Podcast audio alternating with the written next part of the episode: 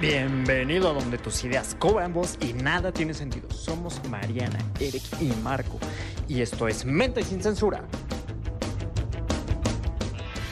Mariana, reclutadora y desarrolladora de asesores financieros y gerentes comerciales, admiradora de largometrajes románticos. Eric, asesor de estrategias patrimoniales y especialista en inversiones. Le encanta cocinar bailando. Marco, coach en finanzas personales y desarrollo humano, apasionado de la velocidad. Ellos son Mente sin Censura.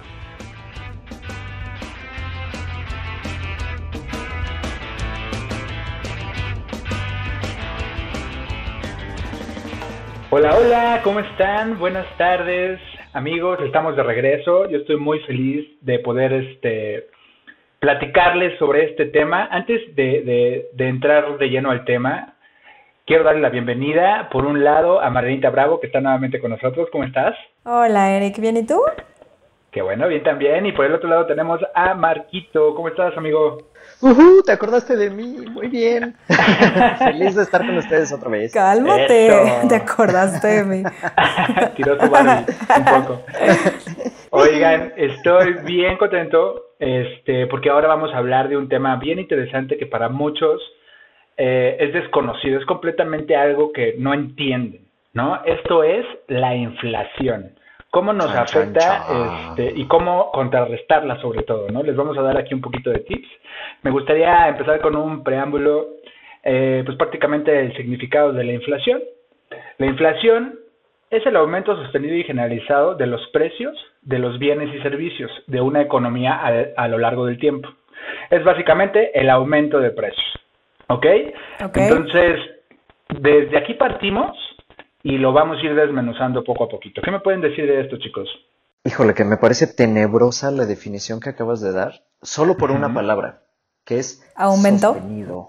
No, sostenido. Aumento déjalo, porque puede haber inflación y deflación, dependiendo del suministro de dinero o, u oferta y demanda.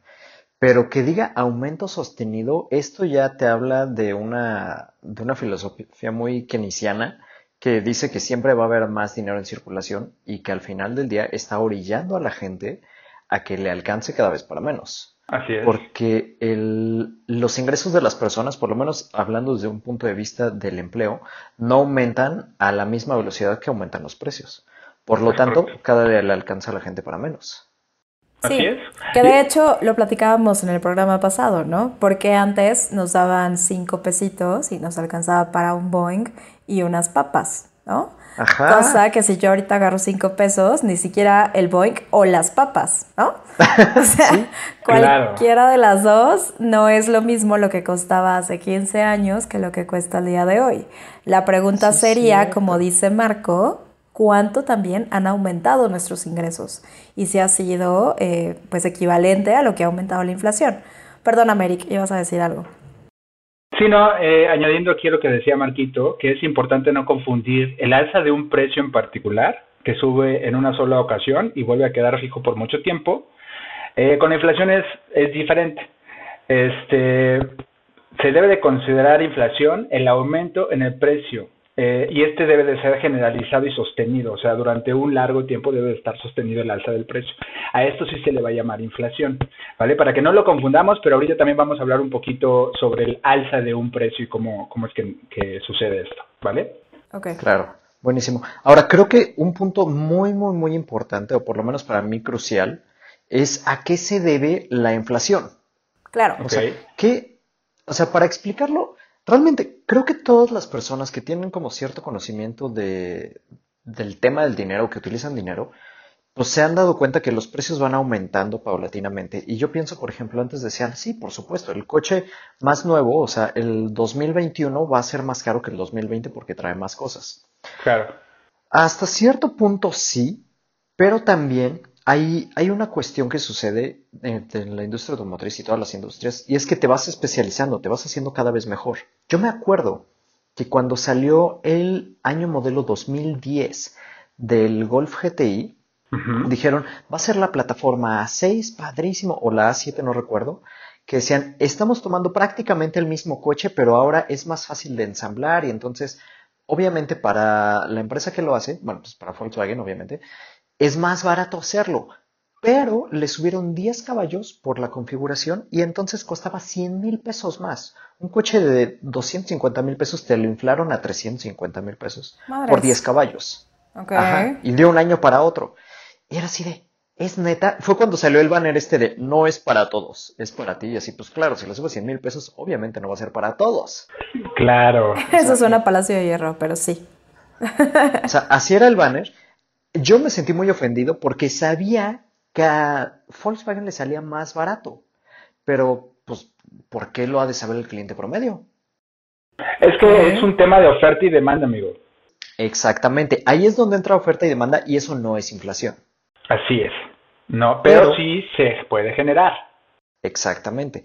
Digamos que este coche ya venía un poco más eh, adelantado a su época en cuanto a la inflación de precios. Ah, pero un, un, ejemplo que a mí me parece muy, muy claro para explicar qué es la inflación es, supongamos que estamos nosotros tres junto con otras 47 personas en una subasta, somos 50 personas, y cada quien trae 10 mil pesos.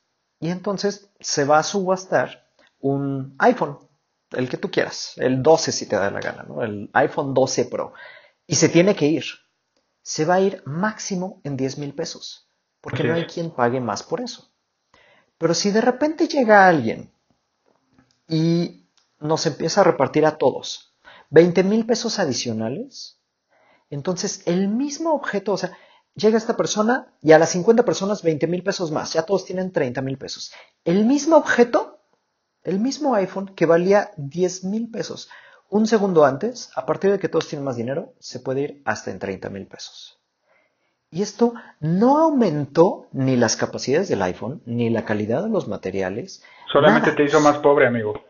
Exacto, solamente hay más dinero compitiendo por el mismo objeto. Es correcto. Y entonces, eso, lo que sucede realmente no es que las cosas se vuelvan más caras, sino que el dinero se vuelve más barato. Así es, la inflación eh, ocasiona que las personas puedan comprar menos con la misma cantidad de dinero, que los individuos tengan dificultad para planear sus actividades de inversión, consumo o ahorro. O sea, de verdad que sí, sí nos afecta de manera considerable si no sabemos cómo funciona. Claro. Ahora, esto para mí es, es derivado de algo que sucedió en el 72, cuando se separó el, el dólar del oro.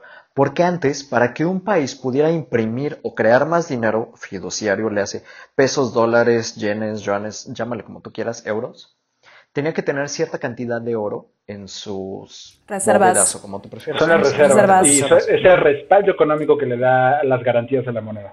Sí. Exactamente. Pero a partir del 72, cuando Francia le empezó a pedir a Estados Unidos, oye, ¿sabes qué? Yo ya no quiero dólares porque estás imprimiendo de más, dame mi, dame mi oro.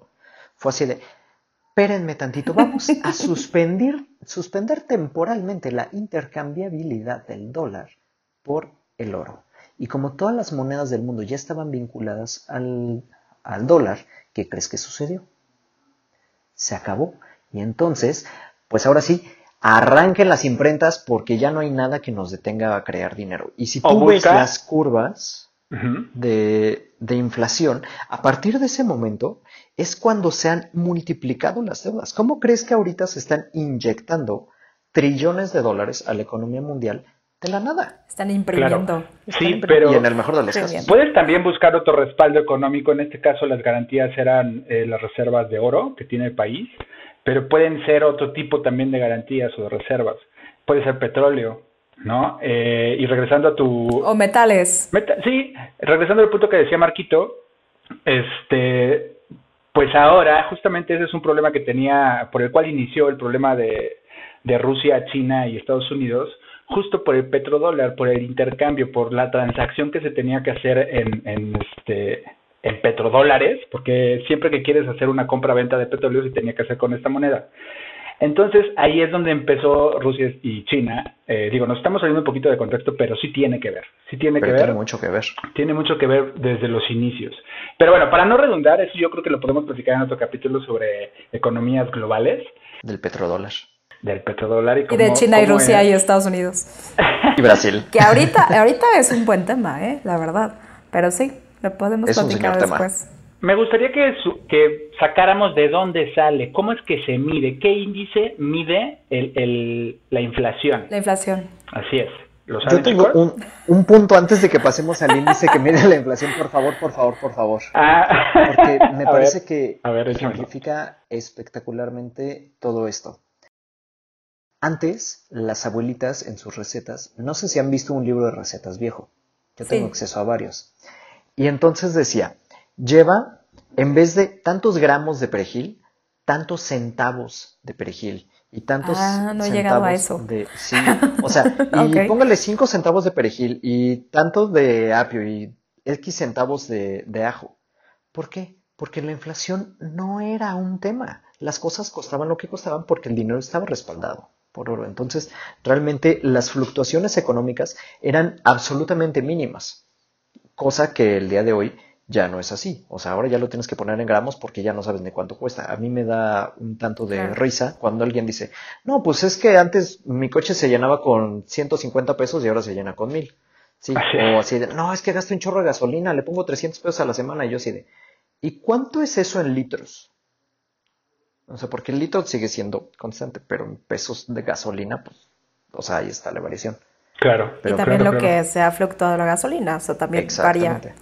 Ahora sí, ¿cuál es el índice? Les comentaba si sabían cuál era el índice eh, con el cual se hace la medición de la inflación. Bueno, como este, bien su nombre lo explica, es el INPC, que es el Índice Nacional de Precios al Consumidor. Una vez que se sabe este, qué es lo que más consumen los mexicanos, estos bienes y servicios se agrupan en una canasta eh, representativa. Básicamente es el índice nacional de precios al consumidor, que como bien lo dices Marianita, la canasta básica. ¿Qué es esto? Pues es cuando la gente dice eh, qué es lo que más consume, pues huevo, tortilla, agua, este, comida, servicios, el pago de servicios, luz, agua, todo esto viene en la canasta básica, que prácticamente en términos generales es lo que todos tenemos que consumir sí o sí en el día a día, ¿sale? Estos son los que nos van a dar la medición. Ahorita en México la inflación está en 4%. La inflación no quiere decir que sea mala ni buena, simplemente sí que, que tiene que estar controlada, ¿ok? No más que es mentira. ¿Qué es mentira, amigo? El 4%. Ahorita están presupuestando el 4% para término, terminar el 2020. Ok. La inflación en México. Pero a ver, Marquito, ¿por qué dices que es mentira? Porque ¿cuánto te gastas? Es que me parece muy, muy interesante. Por ejemplo, en, en alguna ocasión, me acuerdo que fui al Oxxo a comprar jamón. Ajá. Y estaba etiquetado 20 pesos. Ah, padrísimo, ¿no? El paquetito chiquito de, de, jamón, 20 pesos. Y así llego a la caja y así, son 24 yo. ¿Cómo? Ahí dice 20 pesos. Ah, es que acabamos de actualizar precios. Así de, si ah, estás consciente que le estás subiendo el 20% a eso de una semana para otra? Claro. Así es, sí, es que todos los meses actualizamos precios. Y no sé si el jamón sea parte de la canasta básica, pero yo pensaría que posiblemente. Y si no, debería de serlo. No creo. No creo que sea de la canasta básica, pero lo podemos investigar y por supuesto que si nos siguen en nuestras redes sociales ahí les damos el dato preciso. Yo les quiero dar un ejemplo de, este, de lo que es la inflación, pero bajándolo o aterrizándolo a bienes raíces. Por ejemplo, uh, ¿no? Los precios suben un porcentaje cada año, a veces poco, otra vez es mucho. Como bien lo decimos, esto es por la inflación. A nadie nos gusta pagar más por las mismas cosas, sobre todo porque complica nuestro presupuesto y afecta nuestras finanzas. Por ejemplo, si planeas comprar una casa dentro de cinco años, el precio que tiene este año será no será el mismo para cuando la compres. ¿Estamos de acuerdo? Totalmente. Ok. Supongamos que el monto del enganche en este año es de 300 mil pesos y la inflación promedio, digo supongamos, ¿eh? y la inflación promedio este, anual es de 3.6%. Es bien sencillo hacer este, este ejercicio. Cada año necesitarás, por obvias razones, un 3.6% más de dinero para comprar la casa. En cinco años, con una inflación acumulada de 18%, el enganche de la casa costará poco más de 60 mil pesos más que ahora. ¿Ok? Le vas a tener que aumentar 60 mil pesos más que ahora, que lo que estás pagando hoy. ¿Sí me explico? Completamente. Ok, entonces este es un ejemplo basiquísimo de cómo afecta la inflación, inclusive hasta para hacer un presupuesto de la compra de un bien raíz. ¿Okay? Ahora, una, una cosa que creo que es importante que expliques para las personas que nos escuchan es cómo dijiste en cinco años. En cinco años. O en tres años. Cinco. ¿Cómo llegas a ese, ¿qué dijiste? 18%? Ah, es 3.6. ¿Es una como lineal? Sí, es un 3.6% por 5. Ok, va, perfecto. Ok, o sea, estamos sacando el acumulado de inflación que vas a tener que estar pagando si la inflación siempre estuviera en 3.6. En 3.6. Si estuviera variando, obviamente tendrías que estar checando cada vez que estuvieras generando el ahorro o el corte anual, ¿no? Para ver cuánto es lo que subió la inflación. Ahora, ¿cómo puede hacer la gente para saber o tener una idea de cuál va a ser la inflación en el futuro? O sea, ¿qué, qué sería un buen índice para que la gente pueda saber qué... Sí, o sea, ¿cuánto le va a costar? Si le conviene endrogarse ahorita y pagar más intereses o a lo mejor esperarse y pagar un poco más de enganche, pero con un... Eh, ¿Sacas un promedio de inflación? monto avanzado. Sacas un promedio de inflación y, luego haces una proyección a cinco años para ver más o menos cuánto y de ahí sacas ya eh, los ejercicios, el que más te convenga. Eh, todo depende del capital que tengas, por supuesto, ¿no? Ok. Me parece Está haciendo cuentas, Marquito, en su mente, pensando en la adquisición de una casa. Pero, digo, es algo, es algo, o sea, si hablamos de palitos y bolitas, ¿no? O sea, si está diciendo Eric que el promedio son 3.6, yo me iría a un poquito más, ¿no? Pensando en un excedente, como en un 4% anual. Y de ahí, sobre y de todo ahí porque el monto a financiar va a ser igual 18% mayor. Claro. Y ese monto te va a generar intereses. ¿Es correcto? Entonces creo que la, el análisis completo pudiera ser no nada más cuánto voy a dar de enganche, sino cuánto más puedo dar de enganche si lo doy en cinco años en vez de darlo al día de hoy, suponiendo que la casa no se vendió. O sea, en lugar de cuánto puedo ahorrar en esos cinco años y si eso es más de lo que hubiera pagado en este mismo periodo de tiempo. Utilizando un vehículo que te genere rendimientos más que la inflación por arriba de la inflación. Exacto. Claro. Ahora, por arriba de la inflación de lo que quieres comprar. Claro. Porque he visto, por ejemplo, terrenos, ahorita que estoy aquí en Querétaro, que en tres años han más que duplicado su precio. Así es. Pero ahí, ya viene ley de oferta y demanda y plusvalía. Que aquí hay muchísima oferta. Es sí, y también estamos hablando de otras ciudades de, de, México, como también eh, Yucatán, Mérida. Hemos visto que también se ha triplicado el valor en meses, ni siquiera en años, ¿no? Claro. Que eso ya es ley de oferta y demanda, que también va de acuerdo con la inflación. O sea, son ambas. Y depende del sector que estemos hablando, por supuesto, también. Sí, sí. Exactamente. No, también hay un ejemplo como para traerlo y aterrizarlo más, más eh, digerible para la gente que nos está escuchando, sobre todo los mexicanos que nos encantan los taquitos del pastor. Uy, sí. Este, pues no me van a dejar mentir, chicos, porque, pues bueno, en el 95, ¿cuánto creen ustedes que costaba un taquito al pastor? En el 95, madre santa, yo era una bebé. yo tenía 10 años. Costaban 3 pesos. Más o menos unos cuatro, cuatro pesitos. ¡Eh! Yo estuve más cerca. las taquerías a las que yo estaban más baratas. ¿Tú cuánto las, las llegaste a ver, amigo? Yo llegué a comer tacos al pastor, taquitos chiquitos de a dos pesos. Ah, pero esos eran como del naranjito. Naranjito y en promoción los jueves, ¿no? o sea, los de su perro, ¿no? Ah, pero qué buen perro. Oye, Entonces, a ver, les voy a, para traerlo más, más este, digerible, por ejemplo, en el 95 con 20 pesos nos alcanzaba para 7 tacos. Sí. ¿Ok? En el 2000, nos, con los mismos 20 pesos, nos alcanza para 4 taquitos. ¿Ok? Y en el 2020, con 20 pesos, estoy diciendo montos promedio, ¿eh? De todo, hay, hay taquerías mucho más baratas, pero hay otras taquerías mucho más caras. ¿Ok? Entonces, en el 2020, o sea, te alcanza para un taco y medio de pastor, no más. con los mismos 20 pesos.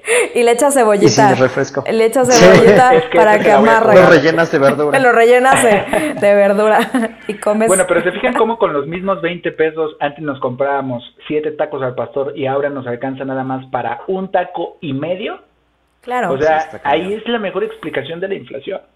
Pero ahí, por ejemplo, mucha gente, mucha gente diría, bueno, ¿y cuánto ganabas en el 95 versus cuánto ganas en el 2020?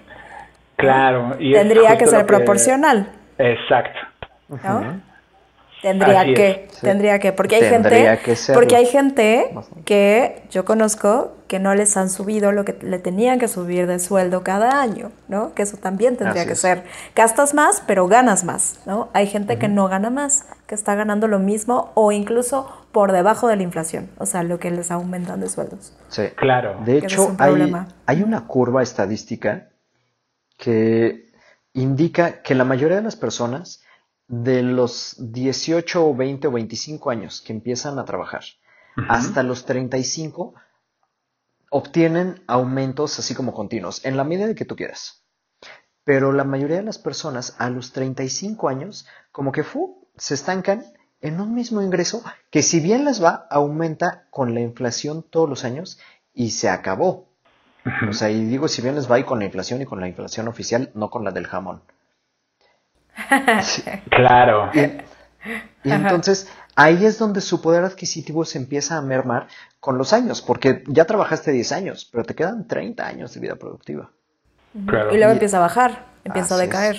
¿no? A partir de los 60. Es correcto. Es como una... me gustaría regresarnos un poquito para, que quede más claro lo de la canasta básica, el cómo se calcula, ¿no? Porque dicen, ah, la canasta básica, ¿qué, Eric? Bueno, esta literalmente es eh, de oferta y demanda. Supongamos que vas al mercado, te quieres comprar eh, un kilo de, de este jitomate. Entonces, ¿cuántas personas están pidiendo ese kilo de jitomate? ¿Cuánta es la demanda que hay? ¿Ok? A raíz de eso es como se empiezan a hacer las mediciones de cuánta oferta hay de cierto producto y entonces ahí es donde se empiezan a... No, no lo van a inflar el precio porque hay demasiada demanda, no sé si me explico. ¿Ok? Eh, cuando existe una oferta mayor, ahí estamos hablando de cosas distintas. Ahí el precio es diferente, pero bueno, prácticamente así es, como, el, así es como se mide este, la canasta básica. No siempre va a ser la misma, van a estar cambiando los productos. Va a haber muchas veces que inclusive el transporte de ciertos productos a México, si son importados y si es de, de canasta básica, que la verdad es que dudo mucho que haya alguno así, pero para ponerlo en contraste que quede más claro, este, hasta el transporte le afecta. Si el transporte ahora es demasiado caro, si cerraron las, las aduanas y ese producto es indispensable, entonces es cuando se empieza a generar un cambio en los precios. ¿Se acuerdan cuando hubo un tema con el limón? Que empezaron a ser eh, incosteables, ah, ¿no? Lo que costaba el limón, pero justo fue por, por lo, el transporte. ¿No? Y también lo mismo sucedió con el aguacate. Digo, no sé si el aguacate sea canasta básica, pero Debe serlo. estoy casi segura de que sí. Entonces, de pronto, un kilo de limón, un kilo de limón te costaba 60 pesos, siendo que a veces cuesta 12 pesos el kilo. Y un kilo de aguacate, pues sabemos que también es un poquito más elevado, ¿no? Como entre unos 50 o 40 pesos, ¿no? Hablando justo de este ejemplo que decías, ¿no, exacto. Claro. Oigan, y no sé si, bueno, digo, ya, este, es que me gustaría que me dijeran cómo afecta la inflación a una persona que es ahorradora, pero guarda su dinero porque no confía en las instituciones en el colchón. Guarda su dinero en el colchón, en un cochinito, en su casa, en algún lugar. ¿Cómo le afecta? ¿Esto es bueno? no. no, no, no. Yo les hago un ejemplo muy sencillo a mis clientes, ¿no? ¿Qué pasa si yo hoy ahorro 100 mil pesos abajo del colchón? ¿Para qué me alcanza? Eh, ponle el nombre que tú quieras, ¿no? Pero esos mismos... Un enganche de un coche. Un enganche de un coche, ¿no? Esos 100 mil pesos en 5 años, ¿para cuánto me va a alcanzar? Me va a alcanzar para la mitad del enganche o para una cuarta parte del enganche, ¿no? Es correcto. Entonces, ¿qué prefieres? ¿Tener ese dinero guardado abajo del colchón donde está perdiendo valor adquisitivo con el tiempo, ya que no estás utilizando, obviamente, el tema de la inflación a tu favor o que ese dinero se siga multiplicando, generando a través de un sistema de inversión. O, Ahorita explicamos un poquito de detalle esa, parte, sí. Exacto. Interesante. Claro, o lo dejas ahí, ¿no? Que se está, yo les digo, pudriendo abajo del colchón, ¿no? Porque sí, es como si se lo estuvieran comiendo las polillas. Claro, está perdiendo valor. Y mucha gente que creen les da miedo meterlos en algún instrumento que genere más con el tiempo, porque están acostumbrados a dejarlo abajo del colchón y no se dan cuenta que está perdiendo valor adquisitivo. Cada día, cada día, ¿no? Perdón, Marquito, ibas a decir algo.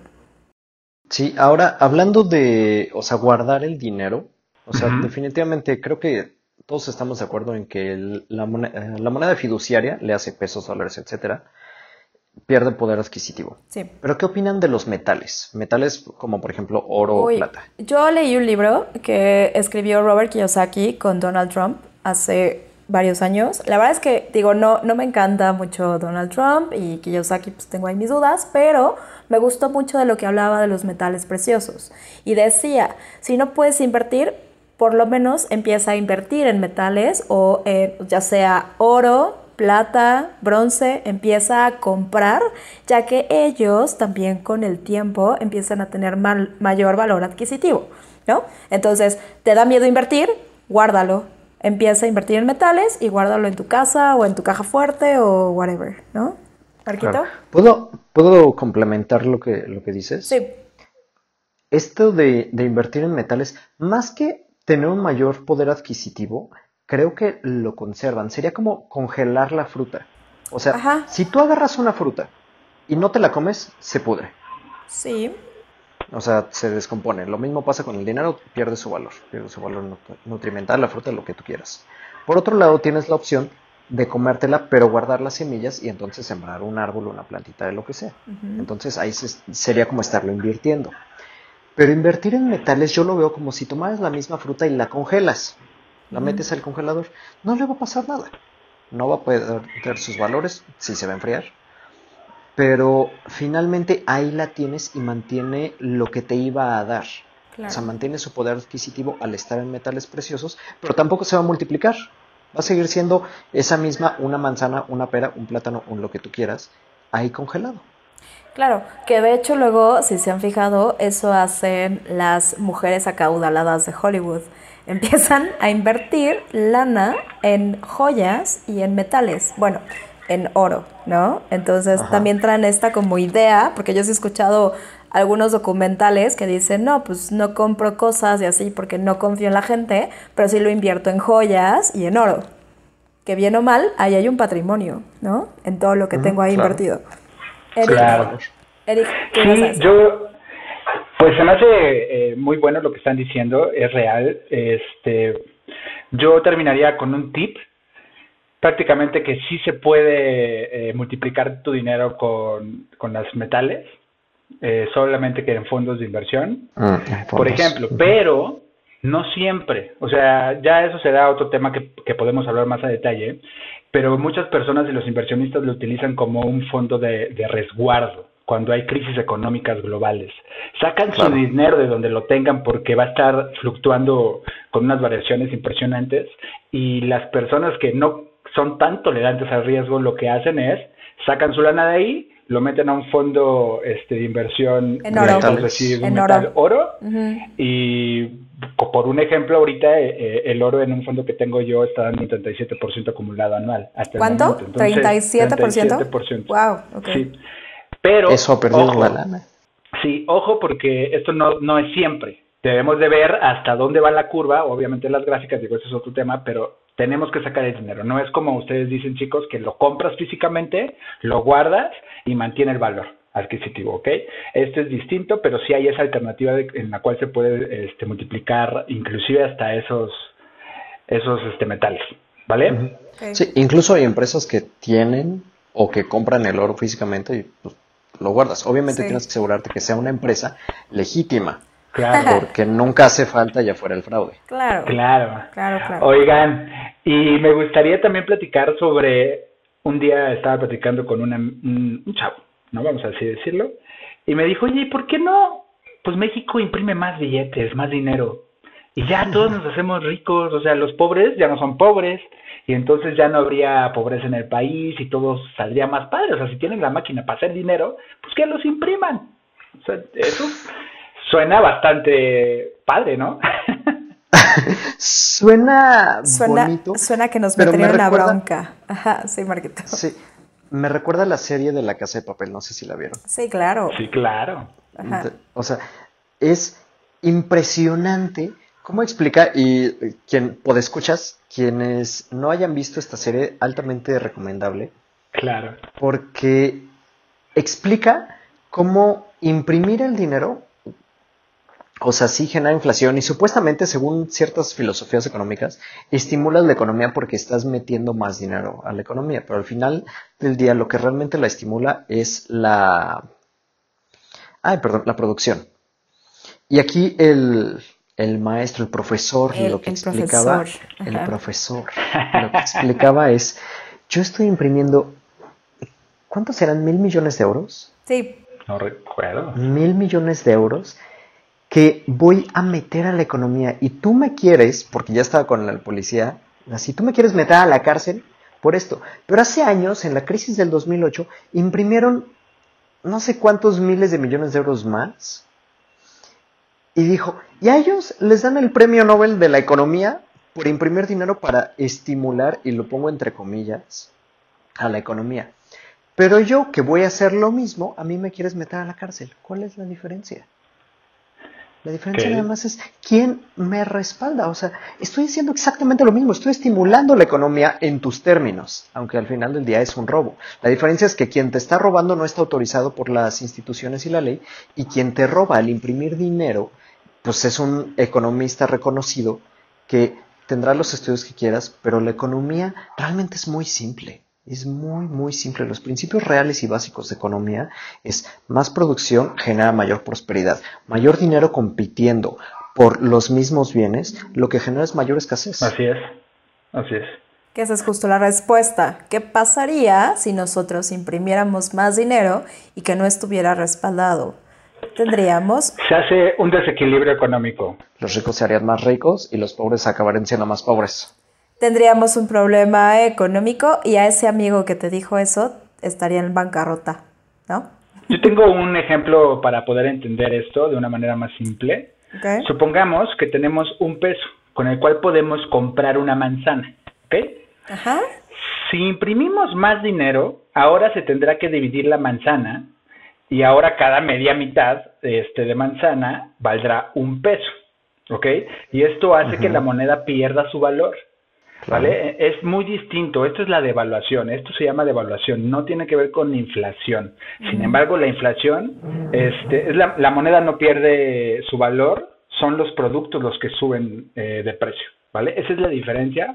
Pero en estricto sentido, si nosotros imprimimos más lana, tenemos, o sea, es igual la oferta, pues estás inyectando más dinero a la economía, la gente lo que hace es, ya tengo más dinero en mis bolsillos, ahora lo que va a hacer es pagar más por la canasta básica, no le va a importar el precio y entonces ahí es donde se empieza a, distorsionar el índice de la canasta básica y entonces los precios empiezan a subir porque la gente ya tiene más dinero. ¿Me explico? Esta es una, una parte, espero que haya sido un poquito eh, claro. Eh, es un tema bastante enredado, diría yo. Sí, llega a ser muy, muy enredado, precisamente por todos los conceptos que, tenemos diferentes de economía. Sí. Pero sí, o sea, en verdad es algo que vale la pena meterse, echarse un clavado e invito a todas las personas que nos estén escuchando a que de verdad le estudien e incluso estudien acerca de la banca de reserva fraccionaria, cómo está esto inyectando más dinero a la economía, cómo cuando vamos y pedimos dinero al banco, estamos inyectando más dinero a la economía y eso lo que hace es que nos vaya a alcanzar para menos. De hecho, hay un ejemplo que me parece brutal. En el 2013 yo salí de trabajar de Chrysler. Ok. Y tenía un crédito Infonavit como por un millón de pesos, una cosa así. Ok. Que dije, ah, pues estaría bueno poder utilizarlo. Creo que no llegaba al millón, eran como 700 mil pesos. De repente hay cambio de poder, etcétera, etcétera. Llega Peña Nieto y dice, no, pues es que los créditos de Infonavit, pues son como de 600 mil pesos y con 600 mil pesos te alcanza para una casita cucha. Es muy buena ¿Qué es lo que... ¿Y qué es lo que sucedió? Vamos a aumentarlos, vamos a darle a la gente un millón de pesos para que se puedan comprar una casita mejor. ¿Qué fue lo que sucedió? No se pudieron comprar una casita mejor. La misma casita cucha subió, de precio. Empezó a costar un millón doscientos. Claro, porque la gente ya no podía pagar. sí, claro. Pero la gente no gana el doble. Así es. O sea, Eso es un claro te endeudas el doble de tiempo o más. O sea, es, es una de esas cosas que si no hacemos la conciencia y no nos echamos ese clavado, digo, felicidades a las personas que ya están buscando este tipo de podcast y ojalá ya hayan llegado hasta este punto, porque significa que tienen hambre y conocimiento. Hay que seguir estudiando. Hay que seguir estudiando y aprendiendo para saber cómo defenderse. Ahora, ya estamos, eh, creo que un poco adelante en el tiempo, pero ¿cómo se puede contrarrestar? O sea, ¿cómo, ¿qué recomiendan para poder contrapesar este efecto de la inflación que en verdad se requeriría una revolución económica, financiera y de liderazgo para poder eliminarlo? Pero al día de hoy, ¿qué podemos hacer? Margarita. La primera, sí, la primera que creo que lo hablamos ahorita, lo tocamos al punto, sería también empezar a diversificar en metales, ¿no? No solamente que tengo el dinero guardado donde quiera que lo tengan guardado, pero yo sí empezaría a ver la cara de el oro, este, igual y la plata, ¿no? Porque también sabemos que el oro pues tampoco está tan barato, pero empezar también a tener una inversión en otro tipo de metales, ¿no? O fuentes, donde lo pudiéramos tener de respaldo.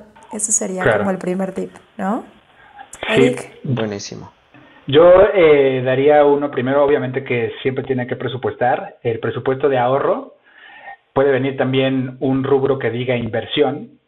Ese presupuesto de ahorro e inversión yo lo metería a alguna institución financiera o algún vehículo de inversión, el cual me dé un rendimiento arriba de la inflación. Ya dependerá de cada, de cada perfil de inversionista, si es conservador o moderado o agresivo, eh, meterlo a unos fondos que te den inclusive más, mucho más de la inflación. Estaríamos hablando de un 30, 40, ahorita les dije un 37% el oro, pero yo sí utilizaría y eso es lo que yo les recomendaría. Acérquense a algún asesor financiero, acérquense a alguna institución financiera y porfa, este, no dejen su dinero debajo del colchón. Por favor. Aparte es el lugar más fácil para que te lo roben. Exacto. Oye, y es lo mismo, o sea, a ver, espérenme, porque también yo les acabo de decir, métanlo en alguna institución financiera. Eso no quiere decir que si ustedes tienen su tarjeta de nómina de cierta institución financiera, ahí se quede y les va a generar rendimiento. Ojo, ah, no. es cierto. Tenemos que preguntar en el banco si tienen algún este hay productos que son de ahorro con una, un interés agregado que te da, ¿no? Que te genera. O pueden ser pagares bancarios, o pueden ser este, algunos otros títulos que te puede ofrecer la institución financiera. Que de hecho ahí lo más sencillo es que sea arriba de la inflación. Si te está dando más que la inflación, está bien, ¿no? Ya ni nos metemos como a, preguntar de, de, más, ¿no? O sea, si está arriba ahorita del 4%, te funciona. Si no, ni le entres, ¿no? Porque a veces te dicen los bancos, sí, menos manejo de cuenta, menos interés, menos, menos, menos, menos, te estoy dando el 1.5% de rendimiento mensual. Entonces, aguas con eso. Si está la inflación me funciona, si está abajo de eso, no. Perdón, Marquito. Sí, claro. No, está buenísimo. O sea, creo que en, en, un acrónimo pudiera ser invertir en UDIs o cualquier instrumento que esté indexado a UDIs. Exacto. un índice porcentual, ¿no? Claro. Así es. ¿No? Que también la gente le tiene mucho miedo a las UDIs y la UDI es la unidad de inversión y la creó el Banco de México después de, bueno, en el 94, 94, 95. 95. ¿Qué sucede con la UDI? Pues la UDI se mueve junto con la inflación, pero a un porcentaje arriba. Y la verdad es que es muy conservador. O sea, siempre va arriba de la inflación, pero se mueve en un 1 o en un 2% a lo mucho. ¿Ok? Entonces, también, ¿qué estás haciendo? Generando dinero o aumentando el dinero de, perdón, aumentando el valor de tu dinero con el tiempo. Esos mismos 100 mil que les decía, si yo lo invierto en UDIs y lo dejo 5 años, me van a dar el porcentaje de la inflación más un extra, ¿ok? Más un cachito más. Ahora, ¿qué, ¿qué otra recomendación? Bueno, ahora sí que espero que sea mi turno de las recomendaciones. ya era tu turno, amigo. Gracias. Te lo damos. Yo creo que si alguien quiere mantener o aumentar su nivel de vida, porque ahorita todo lo que hemos tocado ha sido basado en el ahorro, en mantener, en lo que es la defensa. Mm. Pero vamos, vamos a atacar, vamos al frente. ¿Cómo puedo subir mi nivel de vida? Definitivamente un ingreso adicional. Un ingreso adicional va, va, a darte más que un 4, 5 o 7% anual sobre el dinero que tengas ahorrado, salvo que tengas millones. Que existen las personas que tienen millones. Salvo que seas slim. Exactamente. Que por cierto tiene un chorro de ingresos. O sea, que tiene sus negocios. Sí. Y esto sería precisamente un emprendimiento. Un emprendimiento al principio te va a dar una mirruña o dolores de cabeza y nada de dinero. Pero si aprendes cómo hacer este negocio bien, si vas manejándolo y sobre todo si tienes la resiliencia para poder hacerlo, entonces puedes llegar a generar un ingreso muy superior al que tengas al día de hoy, que es tu ingreso principal. Y además, la ventaja que nos dan los emprendimientos es que ante los ojos de Hacienda, tú te puedes apalancar de ser un emprendedor y puede ser un emprendimiento desde vender toppers, cucharas, etcétera. Puedes tener beneficios fiscales. Exactamente, tú puedes tener beneficios fiscales con los que pagues menos impuestos, con los que cosas, más cosas sean deducibles. Sí. Y entonces puedes terminar pagando menos impuestos. A lo mejor tu ingreso anual es exactamente el mismo, eh, ya neteado. Pero como tú tienes una estrategia fiscal en la que puedes deducir más cosas, a lo mejor ahorita una persona por sueldos y salarios no puede deducir gasolinas, pero si empiezas con un emprendimiento puedes deducir gasolinas, puedes deducir ropa y entonces al final te queda más dinero porque pagaste menos impuestos de una manera perfectamente legal. Claro. Y eso puede ser una, una, una, idea que a mí me parece muy, muy buena, porque también estás luchando en contra o estás remando en contra de la inflación. Los precios suben, sí, pero yo también gano más y no está topado por cuánto determina mi jefe, mi supervisor, lo que sea, que yo puedo ganar. Así es. Es una muy buena, muy buen consejo para todas las personas que tengan en mente un emprendimiento. El momento, y lo hemos dicho en repetidas ocasiones, es hoy. ¿Ok? El mejor, decía Marquito, era ayer y ahora el mejor momento es hoy. ¿Ok? Entonces, no sé si tengan algo más que añadir, chicos. Sí, a ver, échale, Marquito. Venga. La última y nos vamos, diría el compadre. Evitar la deuda. Evitar la deuda a toda costa. Deuda no solamente de consumo, sino todo tipo de deuda, sobre todo que tenga que ver con instituciones este, financieras. ¿Cómo te afecta la inflación cuando tienes una deuda, Marquito? De dos formas. O sea, ¿cómo afectas tú a la inflación? Creo que sería la pregunta más interesante. Porque cuando tú tienes una deuda, me puse a investigar acerca de eh, la banca de reserva fraccionaria, que muchas veces le llaman a las leyes el coeficiente de caja. Esto lo que te dice es, y vamos a dar unas explicaciones en algún otro programa, si me dan permiso. Con todo gusto tu programa. Es que el banco necesita tener... Uh, gracias. Y Mariana me mueve la cabecita como que ya cállate ñoño. Se está explayando la señora. Perdónenla. Disculpen. Bueno, a ver, ajá. Bueno, rapidísimo. Es muy simple. Si tú me pides a mí, si tú, Eric, me pides a mí prestados mil pesos, yo tengo que tener mil pesos para prestarte. Si yo tengo cien pesos, pero te presto mil, porque entre esos mil te di 900 de billetes de turista mundial, es un fraude. Sí, señor. Estoy defraudando. Pero si el banco tiene 100 pesos, el banco tiene todo el derecho y las leyes lo respaldan para darte eso exactamente. Y tú dices, no, pero es que el banco me va a dar dinero de verdad. No, nada más que ellos no te dan billetes de turista mundial son billetes impresos por el Banco de México, pero sigue siendo dinero que no está respaldado por nada. Y entonces el banco tenía 100 pesos y a ti te prestó 1000. Y tú le tienes que pagar de vuelta 1000 más los intereses. Entonces tú solito, o yo solito, estamos inyectando 900 pesos a la economía y estamos ayudando a que haya más dinero en circulación compitiendo por los mismos bienes y estamos dándonos un tiro en el pie. Así es. Nos estamos haciendo de harakiri financiero, amigo. Es correcto, por eso evitar la deuda para mí es súper, súper importante. Ya, me callo. Muchas, muchas gracias por su atención. y si la tienes que tener, eh, pues que no sea a largo plazo, ¿no? O sea, que sea menos de un año sería lo ideal y este no comprar deuda a más plazo, a menos de que la pongas a trabajar. Ya la hemos platicado también en muchos programas. Sí. Pero bueno, es para un emprendimiento. Sí. Vientos. Pues esto sería todo por hoy, chicos. No sé si ustedes quieren agregar algo más. No, no, muchas gracias. Ahora sí, pues, ¿de qué se va a tratar el que sigue? Bueno, nuestro siguiente episodio será Mindset. ¿Cómo ven, chicos? Me encanta. Qué bueno que lo traes, que, que, lo traes tan en la mente. Pero traemos un invitadazo que nos va a venir a comentar sobre todos estos temas. por favor, vuelvan a sintonizarnos la siguiente eh, semana. Esto es todo por hoy. Eh, los saluda su servidor y amigo. Yo soy Eric López.